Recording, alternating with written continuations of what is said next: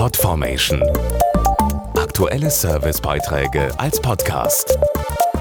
Regelmäßige Infos und Tipps aus den Bereichen Gesundheit und Ernährung. Es ist ja so etwas wie der Taktgeber unseres Lebens, das Herz. Pro Tag schlägt es bei einem gesunden Menschen etwa 100.000 Mal. Doch nicht selten kommt unser wichtigstes Organ auch mal aus dem Takt. Etwa eine Million Deutsche leiden unter dem sogenannten Vorhofflimmern, oft ohne es zu wissen. Diese gefährliche Herzrhythmusstörung erhöht zum Beispiel das Risiko eines Schlaganfalls um das Fünffache. Die gute Nachricht, einmal erkannt, lassen sich Schlaganfälle mit einer vom Arzt verordneten Therapie vorbeugen. Allerdings herrscht hier großer Nachholbedarf. Viele der jährlich 270.000 Schlaganfälle in Deutschland ließen sich verhindern, wäre die Vorsorge besser gewesen. Dazu der Herzspezialist Professor Christoph Bode. Patienten mit Vorhofflimmern sollten in der Regel einen Gerinnungshemmer, einen Blutverdünner bekommen. Dies ist aber nur bei der Hälfte der Patienten der Fall. Und von den Patienten ist auch dann nur die Hälfte gut eingestellt.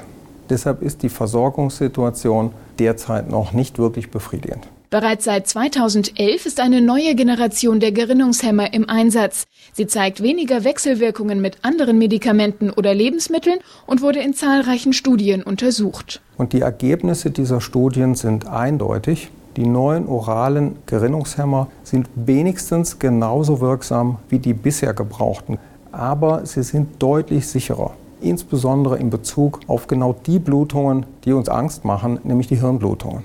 Und das halte ich für einen großen Fortschritt, den wir einer großen Zahl von Patienten nicht vorenthalten sollten. Außerdem ist ein vertrauensvolles Miteinander zwischen Arzt und Patient ganz entscheidend. Professor Bode. Das Wichtigste ist Zuverlässigkeit. Sie sollten zuverlässig Ihre Medikamente einnehmen und sie nur dann aussetzen, wenn Sie mit Ihrem Arzt Rücksprache genommen haben.